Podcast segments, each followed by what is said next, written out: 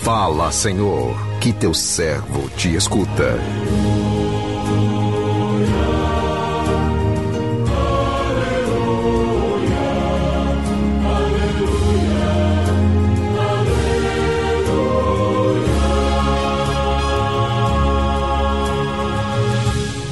O Senhor esteja convosco, Ele está no meio de nós.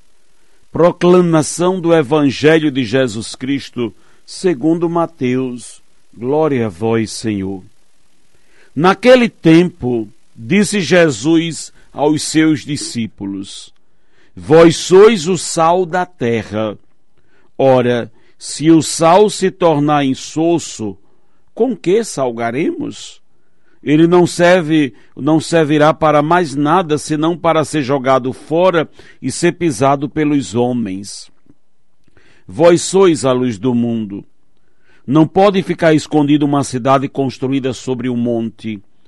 Ninguém acende uma lâmpada e coloca debaixo de uma vasilha, mas sim no candeeiro onde ela brilha para todos os que estão em casa. Assim também brilha a vossa luz diante dos homens para que vejam as vossas boas obras e louvem o vosso Pai que está nos céus.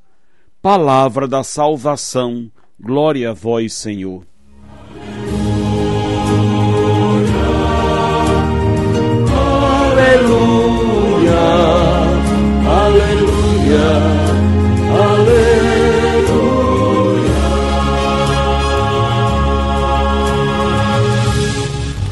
Meu irmão, minha irmã, ouvintes do programa Sim a Vida, quando nos convoca a ser sal da terra e luz do mundo, ser sal da terra, luz do mundo, Jesus nos propõe abraçar a missão que o Pai nos destinou e nos enviou.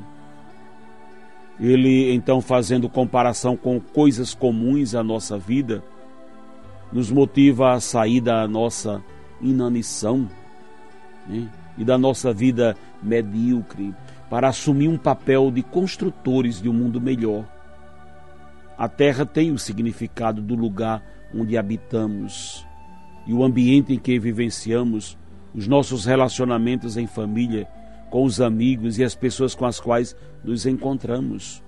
O mundo é o ar que respiramos isto é, a mentalidade que nos é oferecida e na qual nós nos deixamos envolver.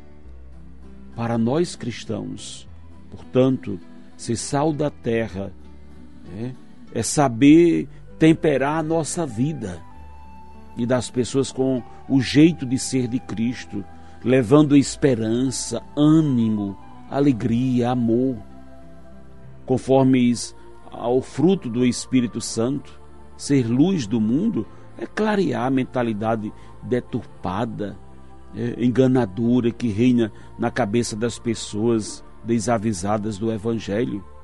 É tirar, é, é tirar da ignorância aqueles que não se conhecem, por isso não enxergam as suas próprias dificuldades, não conhecem a Deus, não amam, não perdoam, porque nunca se sentiram amadas e nunca foram perdoadas.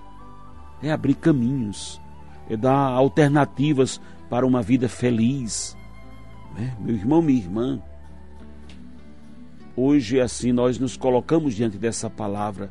A verdade é, é aquilo que somos ou devemos ser. Se não estamos sendo, precisamos trabalhar para ser. Trabalhar para ser sal, luz do mundo em que estamos. Se não cuidarmos, vamos perdendo o sabor, o gosto de viver.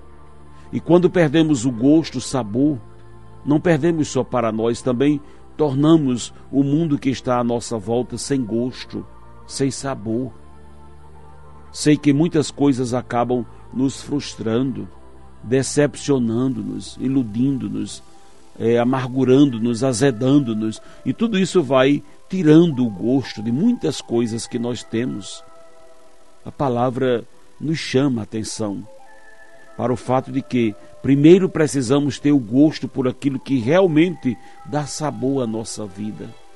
Nossa vida muitas vezes está imersa em sabores ilusórios, em enganos, seduzidos como somos pelo mundo em que estamos, colocando o prazer da vida naquilo que não é verdadeiramente prazeroso. Tenha alegria de viver, tenha sabor de viver, mas tenha sabor por aquilo que é autêntico, verdadeiro, justo. Não é que o que tem sabor são apenas as coisas da igreja, não, não é o que não é que tem sabor, né?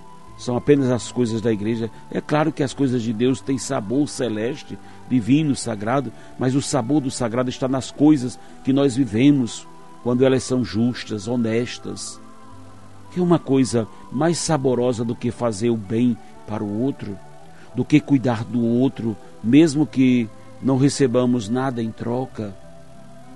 Aqui é importante, quando sentimos o sabor de fazer a coisa na gratuidade, sem esperar receber nada em troca. Por isso, torna a vida saborosa. E esse é o verdadeiro sabor, porque o sabor do mundo exige retribuição. Estou sendo retribuído por aquilo que fiz. Não. Estou fazendo bem por fazer o bem. É a minha razão de ser, é o que me dá sabor de viver. Seja de fato sal. Tenha gosto, sabor e dê sabor a tudo que você faz, mas com aquilo que é o tempero da verdade, da honestidade, dos valores do Evangelho. Sejamos luz, luz que ilumina. Não sejamos aquela luz apagada que nos leva a tropeçar e leva os outros a tropeçar porque não estamos na luz. Não vivamos nenhuma situação nas trevas. Aquilo que está nas trevas, aquilo que são pensamentos e sentimentos, purifiquemos pela luz de Cristo, para que nos tornemos luz de Cristo para os homens. Vemos o mundo cercado de brilhos, mas não é o brilho do mundo, não é o brilho de aparecer, de ser importante. Não é o brilho das estrelas desse mundo, é o brilho da santidade, das virtudes, do bom exemplo. É o brilho que faz resplandecer em nós a luz de Deus. As pessoas estão buscando e buscando muito o brilho e as aparências deste mundo. O nosso brilho não é deste mundo. O nosso brilho tem o gosto e o sabor do céu. E nós testemunhamos para o mundo que vale a pena ser de Deus. Que a nossa vida, que a nossa vida testemunhe aquilo que saboreamos. É, é saboreamos Deus, que tenhamos o gosto dele. A luz de Deus brilhe sobre nós, que a luz brilhe através de nós e que o Senhor nos abençoe. Amém.